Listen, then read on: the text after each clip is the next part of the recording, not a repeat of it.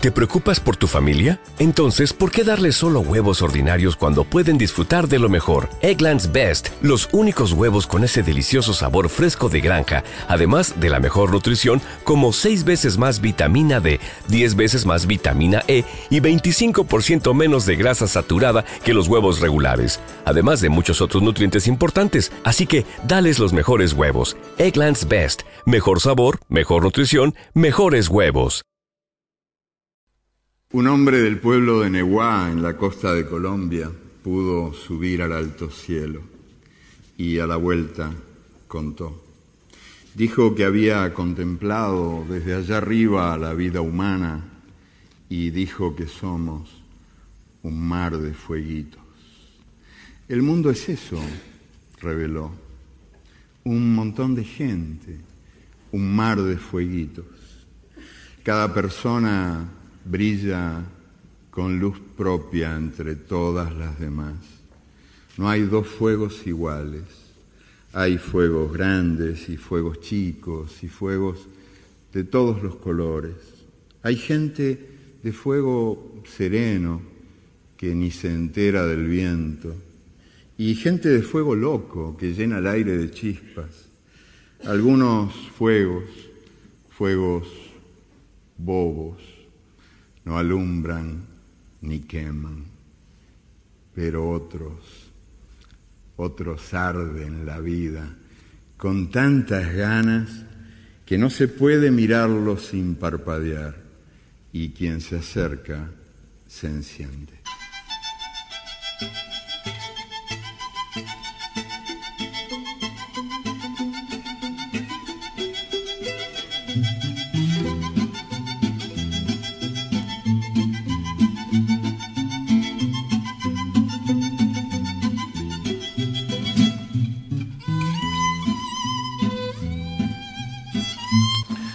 Hola y hola, saludos, saludos, besos o besos, bienvenidas, bienvenidos a Mar de Fueguitos.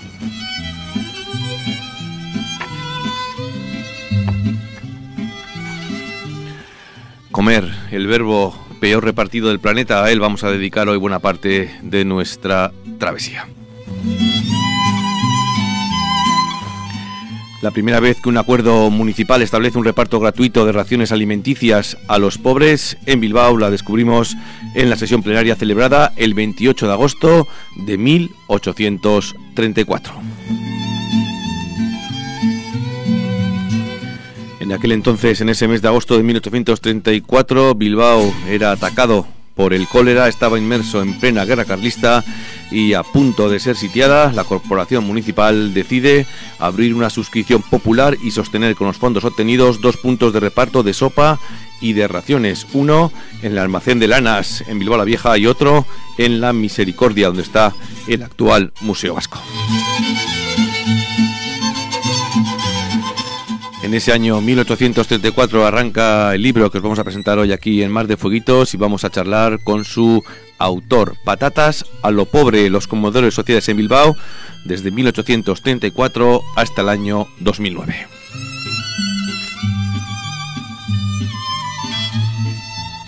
Javier Aranceta Bartrina, doctor en medicina y doctor en nutrición, especialista en medicina preventiva y salud pública, es el autor de esta obra, de este Patatas a lo pobre, que habla de la historia de los comedores sociales en Bilbao hace muchos años, desde cuando arrancaron allá por 1834 y hasta la actualidad. Con él vamos a charlar, con él vamos a presentaros este libro, estas patatas a lo pobre.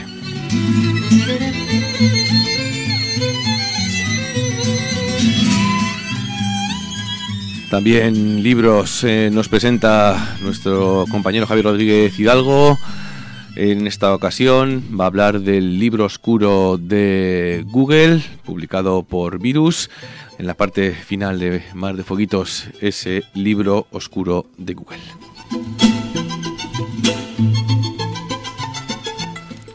Además, historias de héroes y también historias que tienen que ver con la explotación laboral aquí en nuestro menú marino para el día de hoy que arrancamos con música presentándoos el nuevo trabajo de unas gentes que llegan desde Tárrega, desde Cataluña.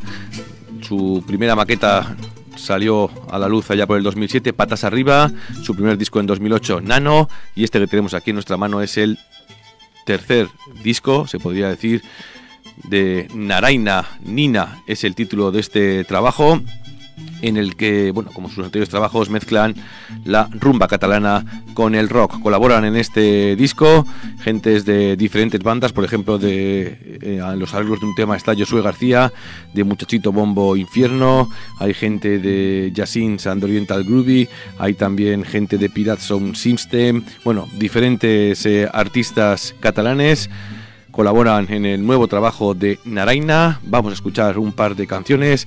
Arrancamos con este tema, lleva por título Carmen y nos dicen, recuerda en su sonido a bandas, grandes bandas como aquellas de Orquesta Platería o la que acompañaba a Gato Pérez. Son Naraina desde Cataluña, en su último trabajo Nina, suenan así, cantándole a Carmen. Zarpamos.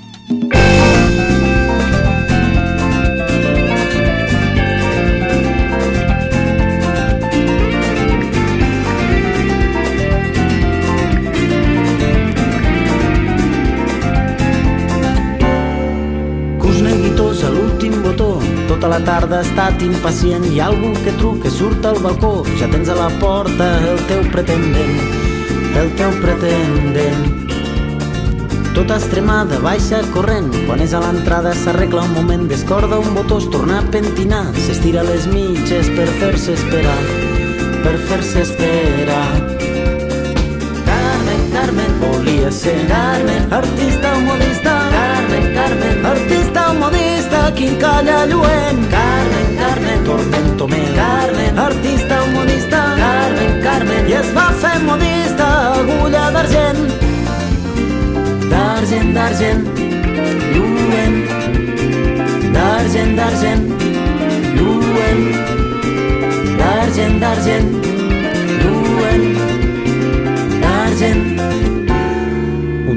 jaqueta ben cenyit fet a cops d'agulla i didal total bogatell replica el galop dels teus talons que fereixen l'asfalt, fereixen l'asfalt. A l'aliança del poble nou, cada diumenge a la tarda hi fan ball, com que és modista i té un show. Ningú la conquista i no es deixa tentar, i ella es fa mirar. Carmen, ets la vida meva, diu el noi que la vol seva, però ella fa com si res que l'amor dels homes treme com un misto que enlluerne i en queda el fum només, només. Que l'amor dels homes treme com un misto que enlluerne i en queda el fum només, només. Carmen, Carmen, volia ser Carmen, artista modista. Carmen, Carmen, artista modista, quin calla lluent. Carmen, Carmen, tormento meu. Carmen, artista modista. Carmen, Carmen, i es va fer modista, agulla d'argent, d'argent, d'argent, lluent, d'argent, d'argent, lluent, d'argent, d'argent,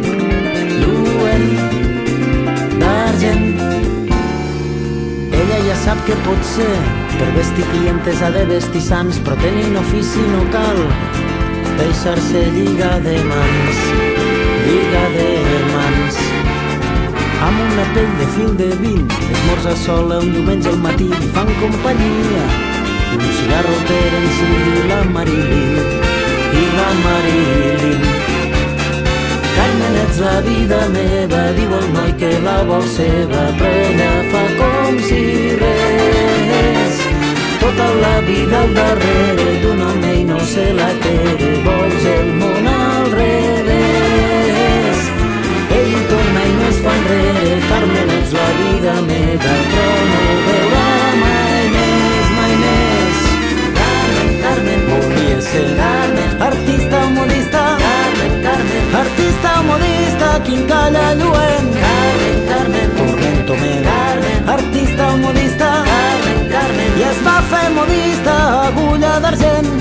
puntades poder. Cada amb està ben posada cada repun és saber. Saber que te la jugada cada puntada és poder. Cada amb està ben posada cada repun és saber. Saber que té la jugada cada puntada és poder. Cada amb està ben posada cada repun és saber. Saber que té la jugada. Que té la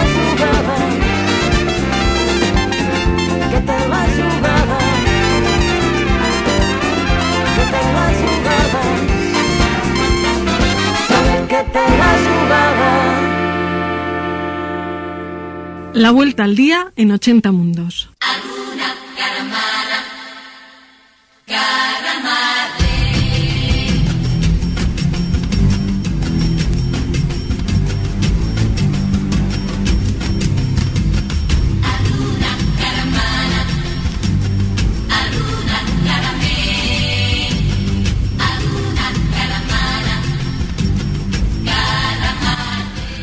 Las puertas de esa a las puertas de esa decía nueva huelga general para el próximo día 27 hablamos de otra huelga general en este caso y de sus consecuencias. Huelga general llevada por los trabajadores textiles en Camboya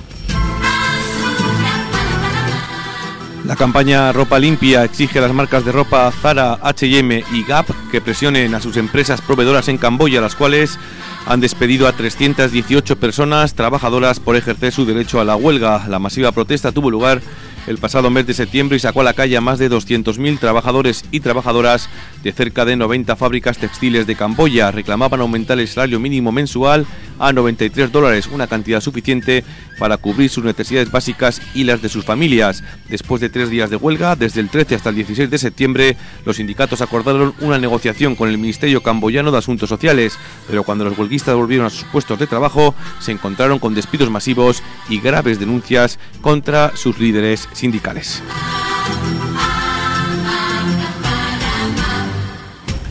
Casi cuatro meses después, las personas despedidas siguen sin trabajo y sin indemnización. Las empresas fabricantes hacen oídos sordos tanto a la orden judicial como a los mensajes del propio gobierno de Camboya que exigen la readmisión, ya que estos despidos incumplen la propia constitución del país, así como los convenios de la Organización Internacional del Trabajo sobre libertad sindical y negociación colectiva, mientras las principales empresas que se proveen de estas fábricas, la española Zara, del grupo Inditex, la sueca H&M y la norteamericana Gap, siguen siendo testigos silenciosos de esta grave vulneración de los derechos laborales.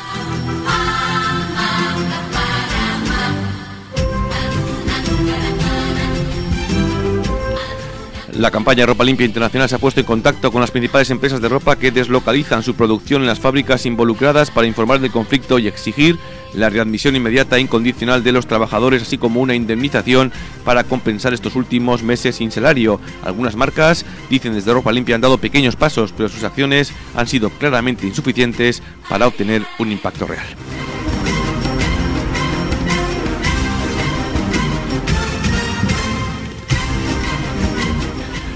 Vamos ahora desde Camboya hasta Bolivia, Acuyico, Pijcheo y Boleo son algunas de las palabras utilizadas en Bolivia para nombrar el masticado de hoja de coca, una práctica común entre los indígenas y que según Naciones Unidas es ilegal. El presidente Evo Morales quiere cambiar el estatus ilegal del acuyico y por eso ha iniciado una campaña internacional destinada a convencer al mundo de que la coca, en su estado natural, no es dañina para la salud y que por el contrario es beneficiosa. Se trata de reparar un daño histórico, dice el presidente Morales, quien además es el principal dirigente de los cocaleros del Chapare en el centro de Bolivia. El canciller David Choquehuanca inicia hoy una gira por cinco países de Europa donde tratará de convencerles de que no presenten objeciones ante Naciones Unidas, puesto que bastaría una sola para frenar la demanda boliviana. La reunión donde se va a tratar la despenalización del acuyico será el próximo 31 de enero en Ginebra. Si hasta entonces no hubiera ninguna objeción, la enmienda quedará aprobada y el masticado de coca volverá a ser legal en Bolivia. La Convención sobre Estupefacientes de 1961 estipula que la masticación de hoja de coca quedará prohibida dentro de los 25 años siguientes a la entrada en vigor de la presente convención. En el caso de Bolivia, la citada convención entró en vigencia en 1976, por lo que el apuyico en este país es ilegal desde el 2001.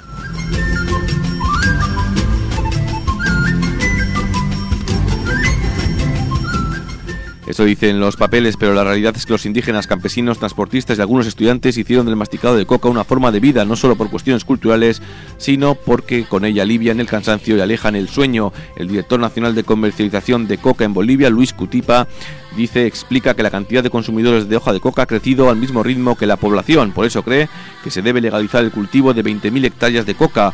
En pasados gobiernos la extensión permitida era solo de 12.000 hectáreas. Cutipa además cuenta que en 2010 se vendieron legalmente 19.000 toneladas de coca en Bolivia y agrega que una buena parte de esta se destinó a las fronteras con Argentina, porque en ese país también se mastica coca, donde además dice lamentablemente se hace de manera ilegal.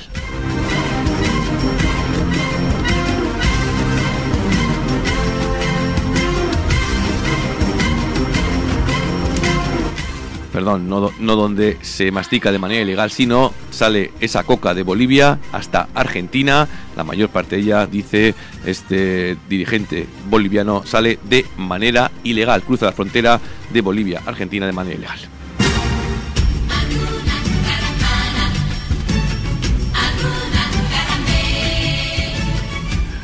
Hasta el momento, tres países, Colombia, Egipto y Macedonia, han presentado objeciones a la legalización del acuyico en Bolivia, pero tras largas conversaciones con los gobiernos de estos países, el gobierno boliviano ha conseguido que retiren sus observaciones y apoyen su legalización.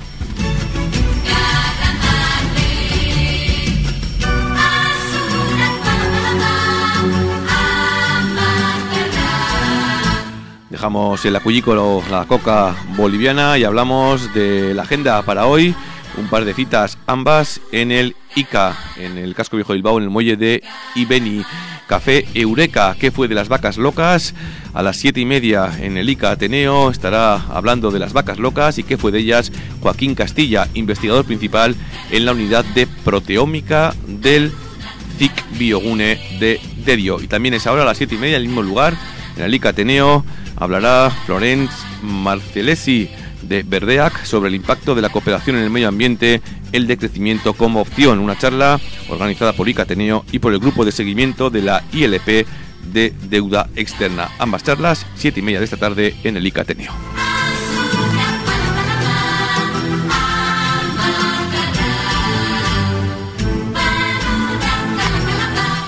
Dejamos nuestra agenda y saludamos ya en unos instantes a nuestro siguiente invitado. Dice Ventura de la Vega, dijo Ventura de la Vega y recoge este libro, Patatas a lo pobre. Siete virtudes tienen las sopas, quitan el hambre y dan poca sed, hacen dormir bien y digerir, nunca enfadan, siempre agradan y crían la cara colorada. Siete virtudes de la sopa de comida. Vamos a hablar. Saludamos a nuestro siguiente invitado. Primero nos tomamos unos garbancitos.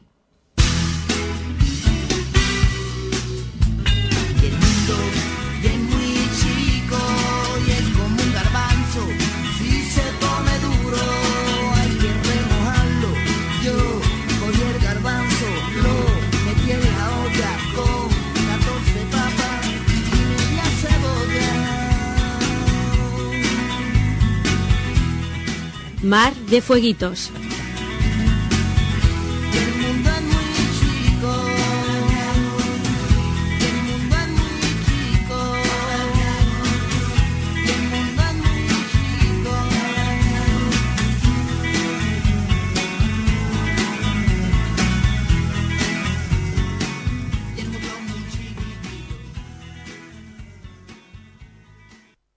Saludamos en unos instantes a nuestro siguiente invitado aquí en Mar de Fueguitos. Lo hacemos con un relato del escritor gallego Víctor González, La lengua de pan. Se titula este micro relato curioso, curiosísimo relato que ya hemos leído en alguna ocasión aquí en Mar de Fueguitos y dice así, existe un pueblo en China cuya lengua es exquisita, sabe a pan recién horneado. Los que aprenden a hablarla correctamente no necesitan comer nunca más y se alimentan charlando. Ojalá fueran así como en este pueblo las lenguas, nuestras lenguas, lenguas de pan. Solo con hablarlas ya estamos alimentados, no necesitamos comer más. Charlando llenamos el estómago. Saludamos al otro lado del teléfono a Javier Aranceta, autor de este libro que tengo aquí en mis manos, Patatas, a lo pobre los comedores sociales en Bilbao, 1834-2009. Muy buenos días, eh, Javier. Hola, buenos días. Buenos días. Eh, hablamos de pan, eh, hay que hablar de pan cuando hablamos de, comedores y sobre todo cuando hablamos de pobres. Sí, efectivamente, el pan es el símbolo de, pues eso, la supervivencia del género humano y este, este libro, aunque también habla de pan, se titula Patatas a lo pobre, donde se hace una relación de, bueno, pues de las experiencias de solidaridad, de solidaridad social, de dar de comer a, las personas necesitadas pues a lo largo de varios siglos, ¿no? aquí en, Bilbao, en el Bocho. Eh, ¿Cómo se te ocurre la idea? Bueno, tú llevas mucho tiempo trabajando en el campo de la de la alimentación, de la nutrición, pero ¿cómo se te ocurre este, este libro específicamente sobre los comedores sociales en Bilbao? Bueno, eh, en el año 1994 comenzamos a asesorar a, distintos centros de apoyo social y en concreto eh, comenzamos a hacer un estudio en el que se evaluaba la oferta alimentaria, o sea, eh, los alimentos que se servían en los comedores y entonces pues empezamos a ver que, había un trabajo impresionante, ¿no? No solamente desde el ámbito institucional, sino a través de voluntarios, de, técnicos y, vamos, una serie de tejido social que se ponía en funcionamiento para atender diariamente a todas las personas, sobre todo personas sin techo, que, que, así podían sobrevivir de una manera digna, ¿no? Y entonces comenzamos pues a, avanzar a que a intentar que ese menú eh, tuviese mayor densidad nutricional, que, que, nos acercáramos más a las necesidades de un ciudadano a través de una, eh, a veces solo una comida o a veces dos, y así, bueno, pues fuimos haciendo un largo periplo y, bueno, pues eh, así empezó mm, de alguna manera nuestra sensibilidad por este tema. Como dice, en, bueno, en tu libro, la alimentación de los pobres desde hace muchísimo tiempo sigue siendo una asignatura pendiente en, el día de hoy, en el siglo XXI. Sí, sí, efectivamente sigue siendo uno de los temas a nivel mundial. ¿no? Uno de los objetivos del milenio precisamente es intentar que nadie tenga necesidades alimenticias y que nadie se muera de hambre. ¿no? Que hay miles de personas que diariamente se mueren porque no tienen eh, alimento desde el punto de vista cuantitativo ni tampoco cualitativo. ¿no? muchas veces eh, escasez alimentaria con mala higiene pues eh, ocasiona diarreas, gastroenteritis, vómitos, etcétera, y esto hace que todavía el, sistema nutricional em, empeore, ¿no? Y entonces, bueno, pues se, cierra ese círculo vicioso, infección, mala alimentación, eh, inanición y, bueno, pues al final uno, pues lo que solemos ver en, zonas de hambrunas lo que vemos en la televisión, que existe incluso pues, en países desarrollados, ¿no? Porque yo lo he visto esto en, Argentina, por ejemplo, donde el 10% de la población, sobre todo infantil, pues tiene un mal estado nutricional y bueno, hay todavía en muchos países intermedios en los que existe, ¿no? y desde luego en continentes olvidados, pues es esa referencia que encontramos diariamente. Y por lo tanto, eh, también en nuestro entorno más cercano hay personas que pasan dificultades, por motivos económicos, porque están en paro, porque tienen problemas de salud, eh, porque tienen familias desestructuradas o simplemente incluso por problemas psiquiátricos, psicológicos, pues que se encuentran, bueno, pues, pues eh, sin hogar, sin cobertura en ningún aspecto y, bueno, pues ahora las instituciones en este libro se hace un recorrido desde 1834, cómo Bilbao ha sido un entorno solidario con estas personas, antes con unas determinadas circunstancias y ahora de una manera mejor estructurada, pues eh, de alguna manera se asegura que cualquier persona que esté en Bilbao en situación de dificultad va a tener eh, un plato caliente y bueno pues una posibilidad de ayuda y de integración. Hablabas de 1834, cuentas en tu libro que el 28 de agosto de ese año, en el caso de Bilbao, es cuando se produce el primer reparto gratuito de alimentos. Sí, efectivamente, con motivo de una epidemia de cólera, pues eh, el, ayuntamiento estructura un reparto gratuito, gratuito de alimentos que estaba de alguna manera prescrito por los médicos de la época y entonces bueno pues, se empieza a dar eh, pues pan algún eh, algún plato caliente y a partir de ese momento pues años más tarde se estructura el primer comedor estable que era lo que se llama el almacén de lanas que era pues, un recinto muy amplio que estaba a la otra parte del puente de San Antón del Puente Viejo, y allí había un recinto donde se almacenaban las lanas que venían de Castilla y se iban a exportar a, Europa, ¿no? Entonces se destina una parte de este recinto y se empiezan a dar pues desde 200 comidas al día y se llegan a dar hasta 1000, ¿no? Eh, entonces, bueno, pues es un, comedor estable, la, la, primera muestra pues de organización alimentaria, bueno, pues con platos que estaban bastante bien, ¿no? Pues eh, arroz, de patatas y, carne, bueno, pues eh, pan que en buena parte se, se canalizaba desde la Santa Casa de Misericordia, bueno, pues estructuraban bastante bien. Eh, el libro sirve para hacer memoria y también para que igual gente que, bueno, que, que no tiene todavía la suficiente edad o que no se lo han contado, pues no sabe dónde vienen algunos términos. Ahí se habla de calidad de, limosna. También hablas de la sopa boba. ¿Qué es eso de la sopa boba? Que seguro mucha gente ha escuchado, pero quizás algunos no saben, no saben de dónde viene eso de la sopa boba. Bueno, pues eh, eh, eh desde la época medieval, ¿no? los trovadores o los estudiantes que se configuraban en, tunas, pues se solían ir a cantar a, pues, a los a los palacios, a los conventos, y entonces, bueno, pues se decía que, eh, o sea, estos grupos se llamaban bobistas, ¿no? Entonces, eh, de alguna manera, eh, esto hizo referencia a este plato, ¿no? A la sopa boba, que es, pues, ha quedado como símbolo de comer sin hacer nada, ¿no? Y bueno, mm, luego esto misma, esta misma referencia se hacía al plato caliente, muchas veces pues agua con despojos, con verduras, con pan y tal, que se servía en la puerta de los conventos y que bueno, también se bautizó cuando se refería a, los pobres como sopa boba. ¿Y eso del pan de los pobres?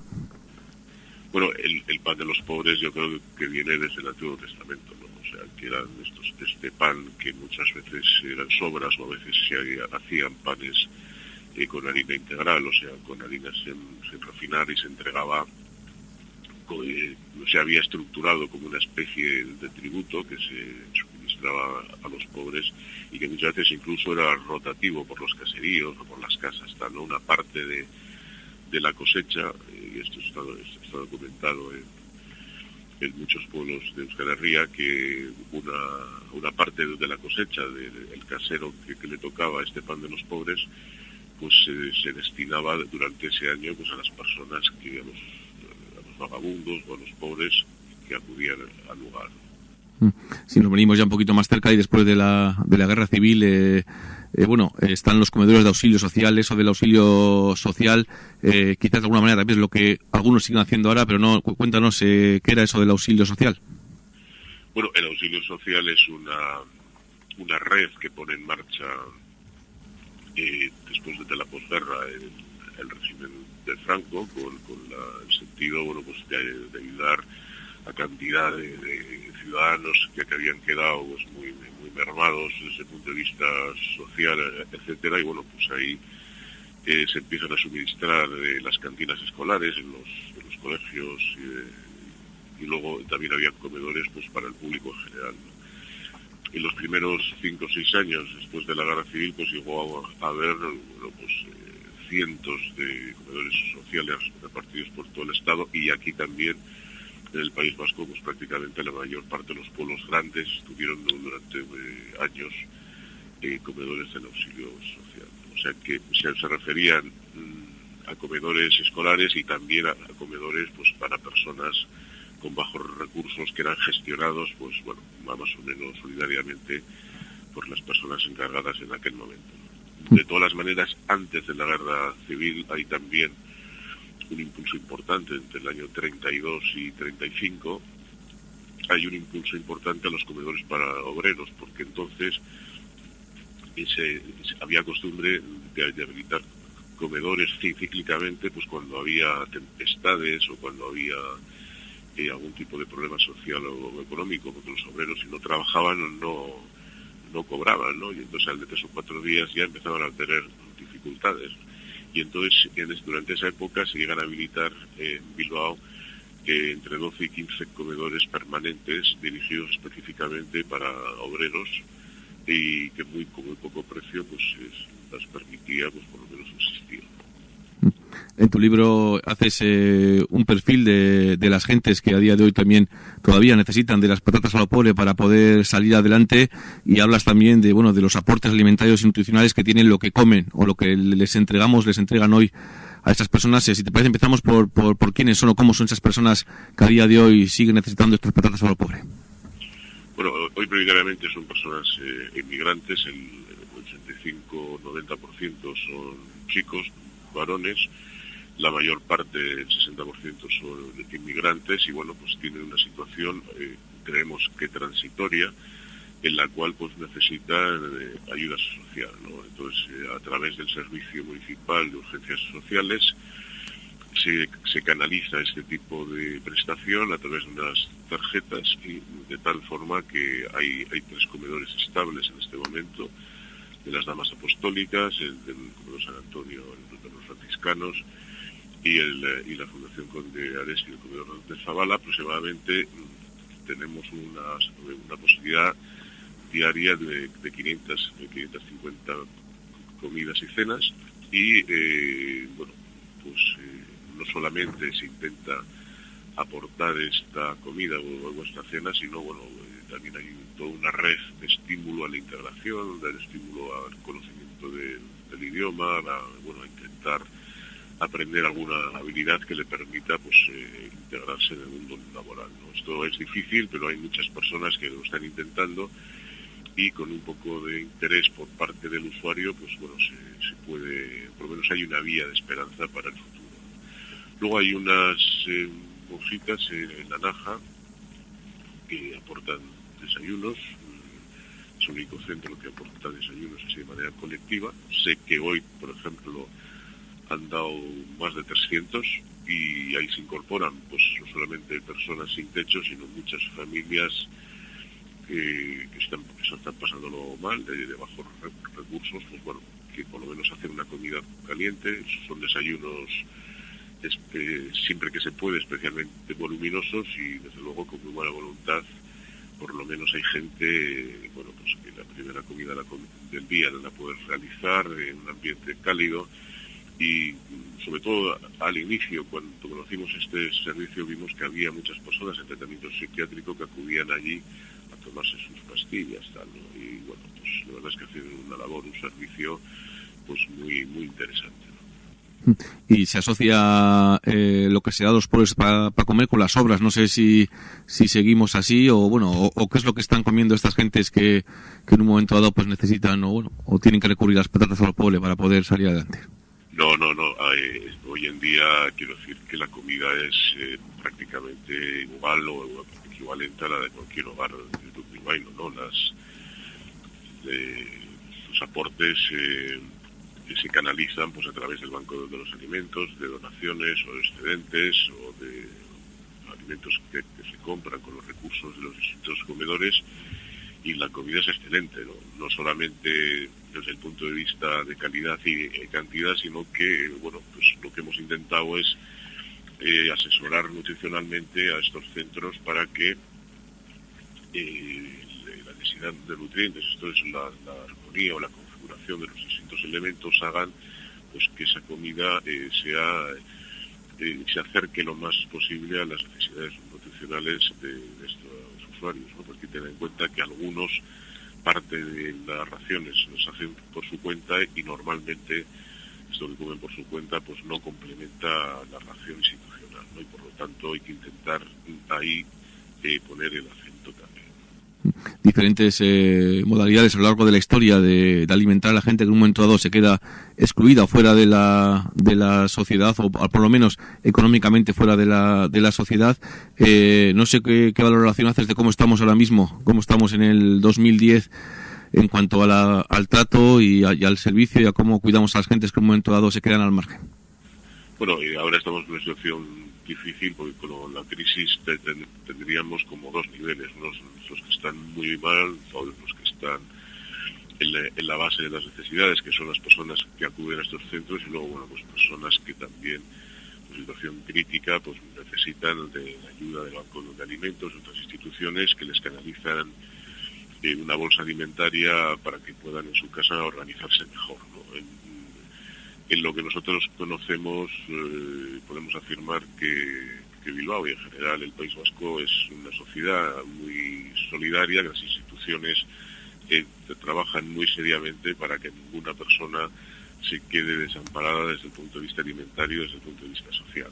Y verdaderamente hay miles de personas que en este momento están recibiendo pues eh, apoyo alimentario y a veces decimos de una manera pues muy seria y muy respetuosa que desde lo que nosotros conocemos más, que en Bilbao siempre y ahora también ha sido menos duro ser pobre o tener algún tipo de necesidad social, ¿no? porque hay muchas personas, eh, técnicos, como decíamos antes, pero también voluntarios, instituciones, que hacen un gran esfuerzo para que diariamente esas personas puedan ver cubiertas sus necesidades básicas.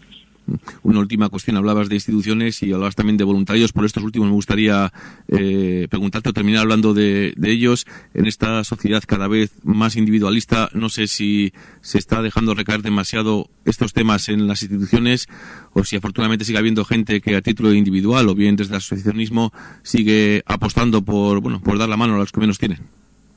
Hombre, seguramente se necesitaría un poco más de apoyo, ¿no? Pero lo que nosotros conocemos eh, eh, todas esas instituciones y, desde luego aparte de las que hemos hablado hay eh, más de dos docenas que funcionan en Bilbao están nutridas fundamentalmente por voluntarios. Hay personas mayores jóvenes estudiantes chicos chicas que bueno que, se organizan para donar su, su tiempo sus habilidades su afecto a estas personas y, y bueno pues es una eh, algo que, nos, pone de manifiesto que todavía hay, hay mucha salud, mucha solidaridad eh, en nuestro entorno, ¿no? Quizás necesitaríamos más iniciativas, pero bueno, eh, verdaderamente yo creo que, que, la, que la demanda está cubierta y es muy gratificante ver que seguramente la mitad de este esfuerzo la mitad de estos buenos resultados se deben a personas voluntarias que todos los días de la, de la semana, tanto en Navidades como en fines de semana, o por la mañana, por la tarde, o por la noche, eh, ponen su tiempo y su esfuerzo en el servicio de los demás. Y la última cosa ya, eh, Javier, ¿cuál es el secreto para hacer unas buenas patatas a lo pobre? O bueno, ¿cuál es la receta de las patatas a lo pobre? Bueno, pues las patatas a lo pobre es un plato muy sencillo, muy económico y que, bueno, eh, yo creo que, que proviene, hay muchas variantes, ¿no? Pero quizá el clásico es este este plato que se preparaba en Andalucía, que bueno pues es un, un, sofrito con, pimientos y cebolla, luego se echan las patatas cortadas, es un poquito gorditas y se hace como una especie de cocido guisado que con un poquito de sal y tal, bueno pues es muy agradable, es contundente desde el punto de vista de quitar el apetito y, y verdaderamente con muy poco dinero puede comer pues un, incluso una familia. Hay una variante que a mí es la que más me gusta, que se, bueno, se llama patatas a lo pobre, pero también patatas a la importancia, que es este, esta misma vertiente, pero antes las patatas se rebozan un, poquito en harina, luego se hace una especie de salsa verde y ahí también se ponen a, guisar, ¿no? Es una variante de la, de la fórmula que hemos dicho anteriormente, pero bueno, a mí personalmente es la que más me gusta. Pues vamos a comer si te parece. Muchísimas gracias, eh, Javier Aranceta, por este, por esta charla, por este libro, Patatas a lo Pobre, los comedores sociales en Bilbao, 1834-2009. Un repaso a, bueno, a todo lo que tiene que ver con la comida de aquellos que menos, que menos tienen aquí en, Bilbao en los últimos, en los últimos años y, y siglos. Muchísimas gracias, Javier. Muchas gracias a vosotros por vuestro interés. Un saludo, hasta luego. Agur.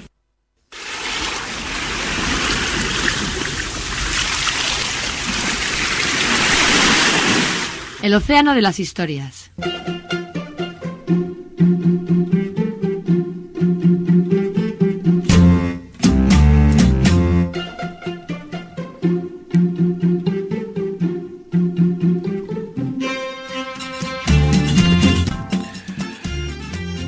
Nos queda un poquito de tiempo antes de, esa comida que nos espera ya a la vuelta de la esquina.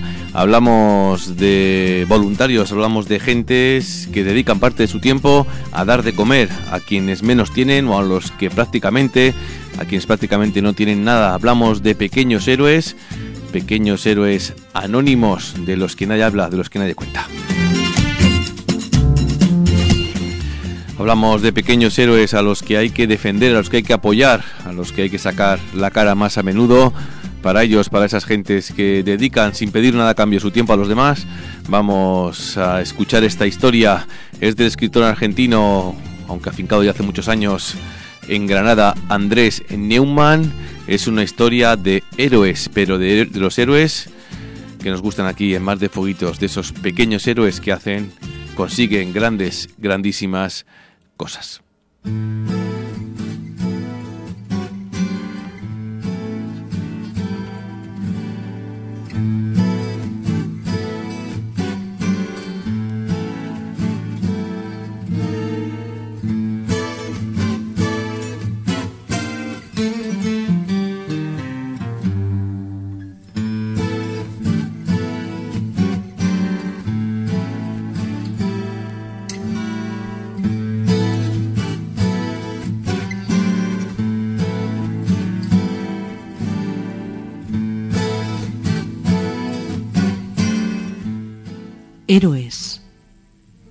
Durante un raro acceso de lucidez, el héroe de la comarca asume que cada cual tiene una misión en esta vida.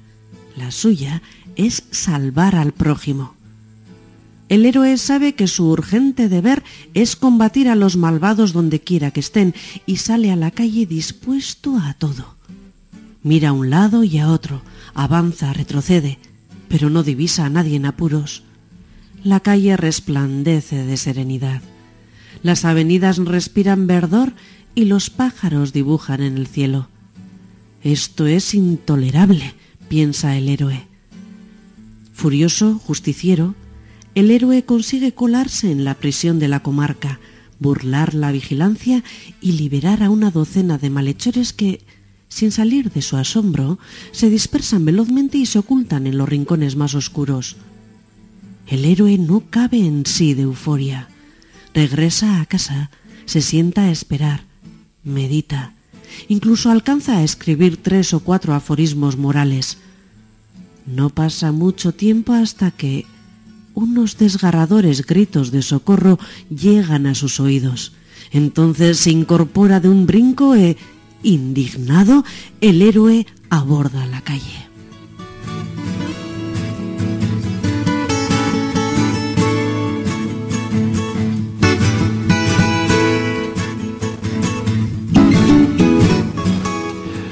Pequeños héroes grandes, soluciones el día que no nos hagan falta los pequeños héroes, quién sabe, quizás tengamos que poner en práctica historias, sueños como este de Andrés Neumann. De momento, los pequeños héroes salen a la calle y ciertamente trabajo no les falta. Seguimos, travesía por mar de fueguitos, hablamos de literatura, pero hablamos de literatura que habla de la vida real, hablamos del lado oscuro, ni más ni menos que de un gigante, Google.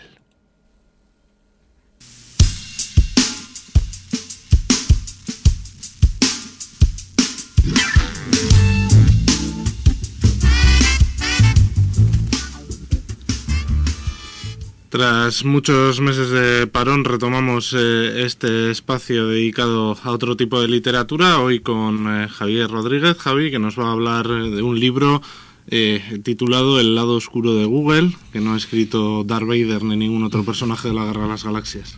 Muy buenas, Javi. Ah, Pavón, eh, sí, es un libro que firma un colectivo llamado Hipólita, escrito con dos P's y sin H, a la manera como se escribe en Italia, eh, porque es un colectivo italiano de gente muy relacionada con el mundo del software libre y demás y de la digamos una, una uso alternativo de las nuevas tecnologías y habla, como dices tú, pues de, ese lado oscuro de Google, ¿no? Vamos a pasar a hablar directamente del libro. Por cierto, lo de Darth Vader no viene por capricho de Ñigo, sino hay que explicarlo ya, que sale en la portada del libro. luego, luego quiero mencionarlo, la portada del libro es, es eh, un Darth Vader eh, ligeramente distorsionado, eh, relacionado, claro, con el título de la obra, ¿no? El lado oscuro de Google, que es esta obra que nos trae, nos trae virus, nos trajo virus hace, hace unos pocos meses. El lado oscuro de Google es, eh, como su mismo nombre, su mismo subtítulo indica, es eh, historia y futuro de la industria de los metadatos.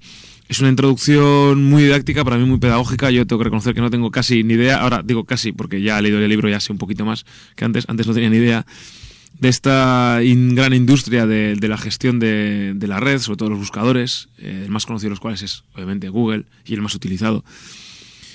Y se introduce, como digo, hasta a este mundo de, de, la, de la red con una, bueno, pues yo creo que una muestra muy, muy pedagógica, muy didáctica de la diferencia entre los distintos buscadores, ¿no? Se habla de la historia un poco de todos ellos, ¿no? De aquellos primeros, eh, bueno, pues más utilizados, más populares, tipo Alta Vista, a ese que predomina desde hace ya como mínimo un lustro, que es Google, que es eh, el más utilizado, digo un lustro. Una, década, diría. Una década, pero bueno, digamos un lustro como mínimo desde que es el, number one indiscutible, ¿no? Más aún que Alta Vista o Yahoo, que eran hasta ese momento los más, los más conocidos. Eh, vamos, Google, que es incluso un modelo de, la, de esa empresa, que luego comentaremos, de esa nueva empresa, esa nueva forma de identificación del trabajador con su empresa hasta un nivel que alcanza lo absurdo, ¿no? El libro no habla tanto de Google, que Google se lleva muy pocos pasajes de un libro de un total de 200 páginas, como de Internet. Internet es el verdadero protagonista de este libro. Eh, se explica muy bien y con bastante detalle y de una forma bastante nítida para quienes no tenemos ni idea las diferencias entre el llamado software libre y los, códigos open source y demás.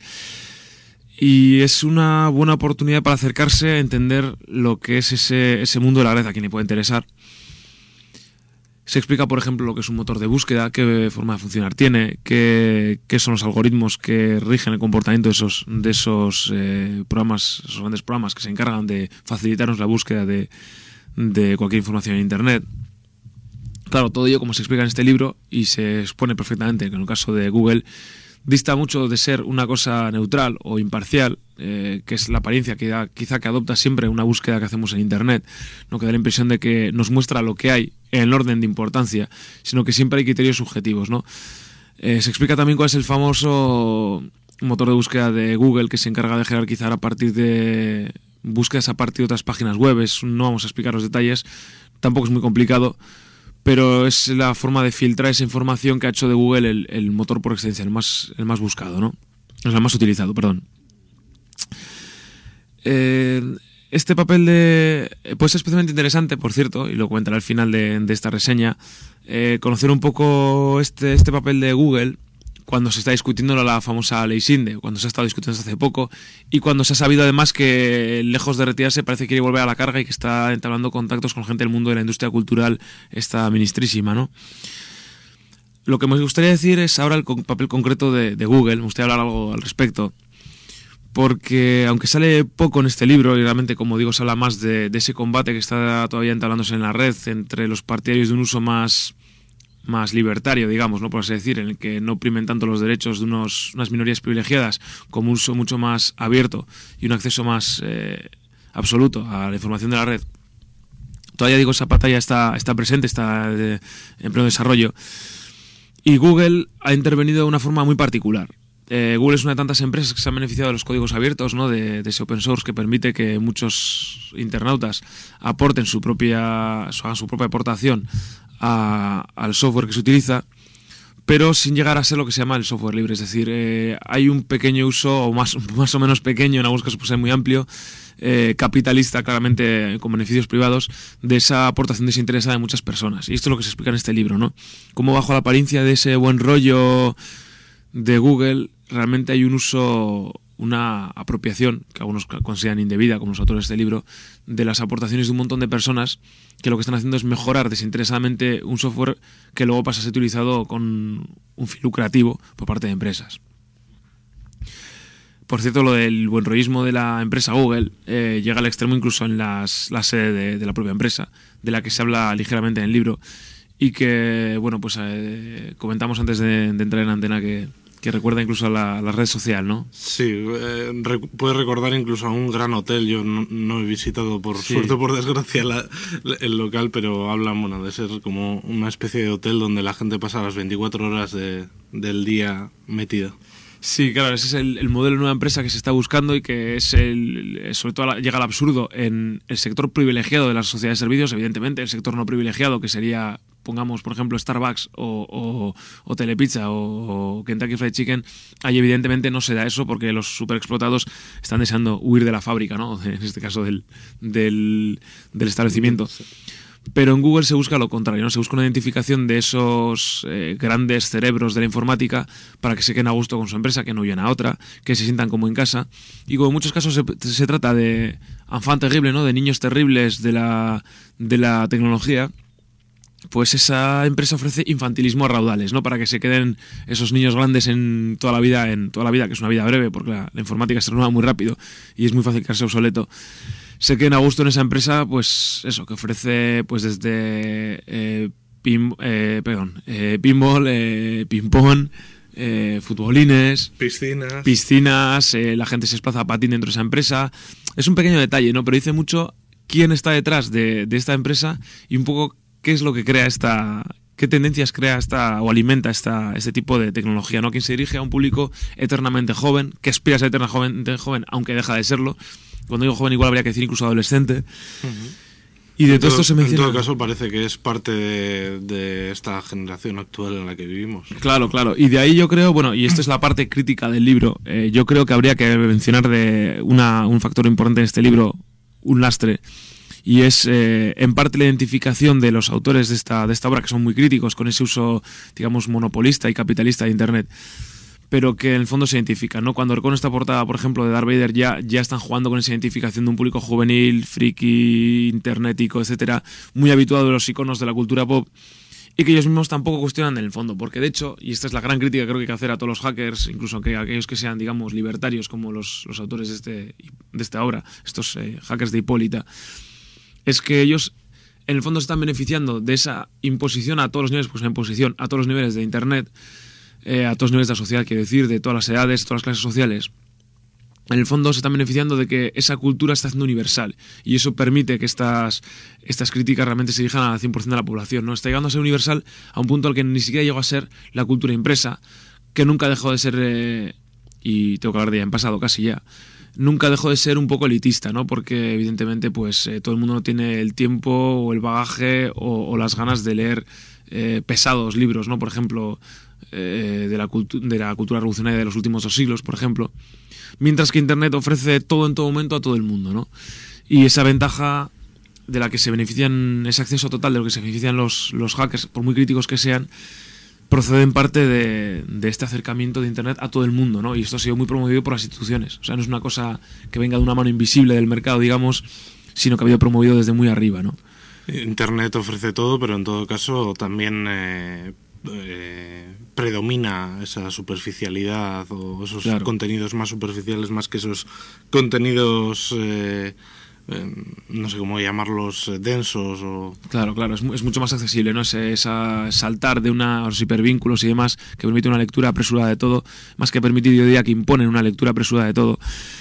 Y por otra parte, se desdeña una parte, algo nada desdeñable en toda esta tecnología, y es su falsa inmaterialidad. Se dice mucho que es Internet, pero claro, hay una infraestructura detrás de todo esto, ¿no? Como mínimo una red de ordenadores que son todo menos, menos inocuos, que tienen unos costes ecológicos muy fuertes, ¿no? Tanto en consumo de energía para producirlos, como en algunos materiales concretos, ¿no? como el funesto coltan, que todo el mundo conoce por como mínimo por una novela de Vázquez Figueroa, que es ese superconductor que se extrae en unas zonas concretas de África y que, y que son los motivos, de, entre otras cosas, de una guerra civil que lleva ya durando más de una década. Pues sin llegar al coltan, eh, cada, la fabricación de cada ordenador supone el consumo de muchos litros de, agua. De muchos litros de agua y también hay un consumo de energía que, bueno, hay que producir silicio y demás, eso es gas, etcétera.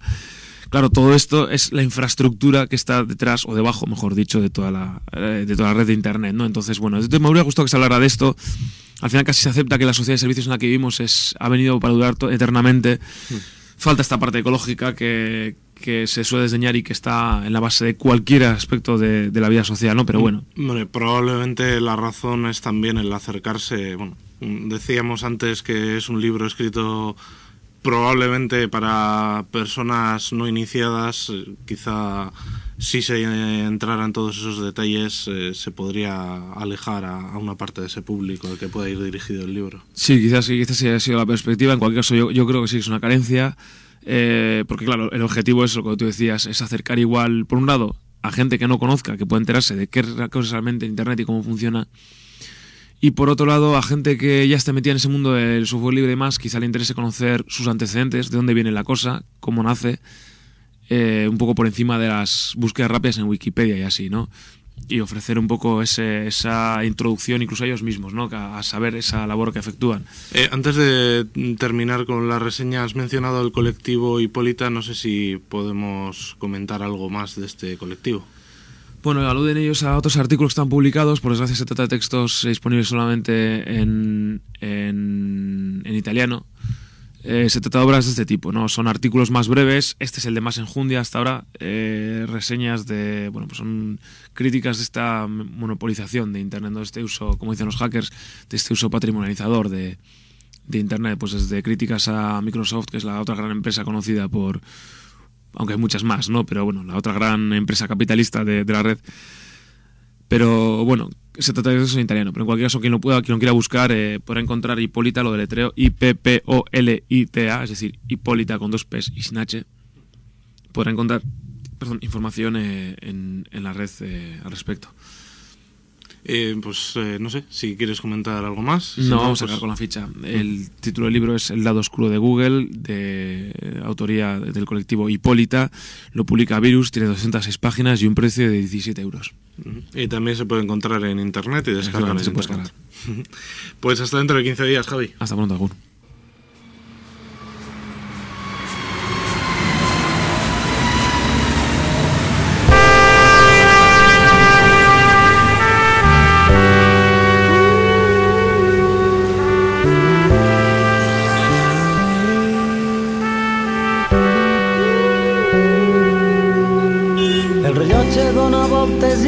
Gent surt al carrer. Avui els núvols es belluguen i fan formes diferents. Un gat que ensenya les urpes es desfan la immensitat i el soroll d'homes en moto que a Soconya.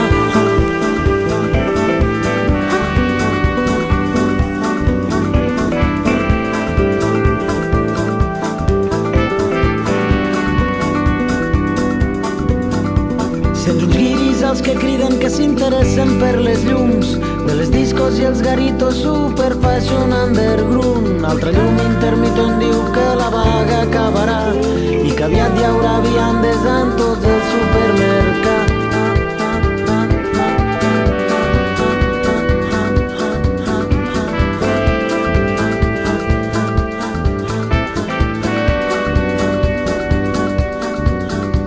La ciutat batega amb força un divendres a la nit. Hi ha carrils per tots els gustos, hi ha simpàtics i avorrits. Una història misteriosa escrita en llenguatge urbà. Al poble hi ha alguns misteris i molta més natalitat.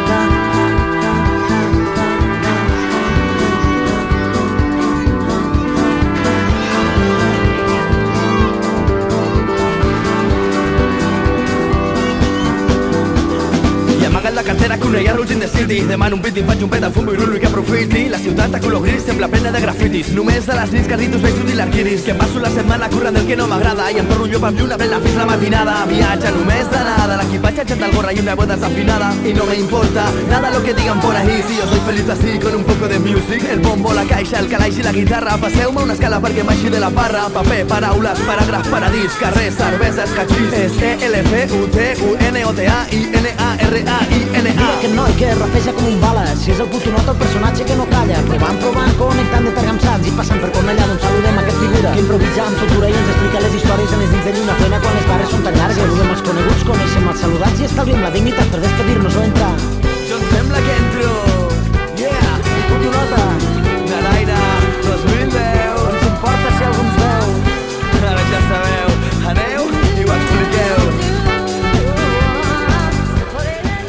Son el Nota y Carlitos rapeando sobre la música de Naraina desde Tárrega en su nuevo trabajo Nina, canción con la que nos despedimos. Hasta mañana, mañana regresamos en Mar de Foguitos y os anunciamos ya. Hablamos de Chiapas, viajamos hasta Chiapas, hablamos de las ciudades rurales sustentables, el último invento que se han sacado las autoridades en México para intentar acabar con los pueblos indígenas. Mañana aquí en Mar de Foguitos. Agur.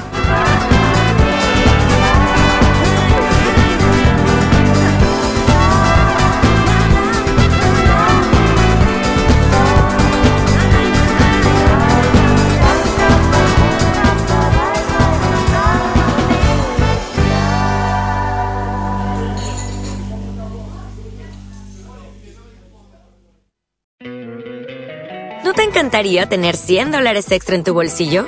Haz que un experto bilingüe de TurboTax declare tus impuestos para el 31 de marzo y obtén 100 dólares de vuelta al instante. Porque no importa cuáles hayan sido tus logros del año pasado, TurboTax hace que cuenten. Obtén 100 dólares de vuelta y tus impuestos con 100% de precisión. Solo con Intuit TurboTax. Debes declarar para el 31 de marzo. Crédito solo aplicable al costo de la presentación federal con TurboTax Full Service. Oferta sujeta a cambios o cancelación en cualquier momento.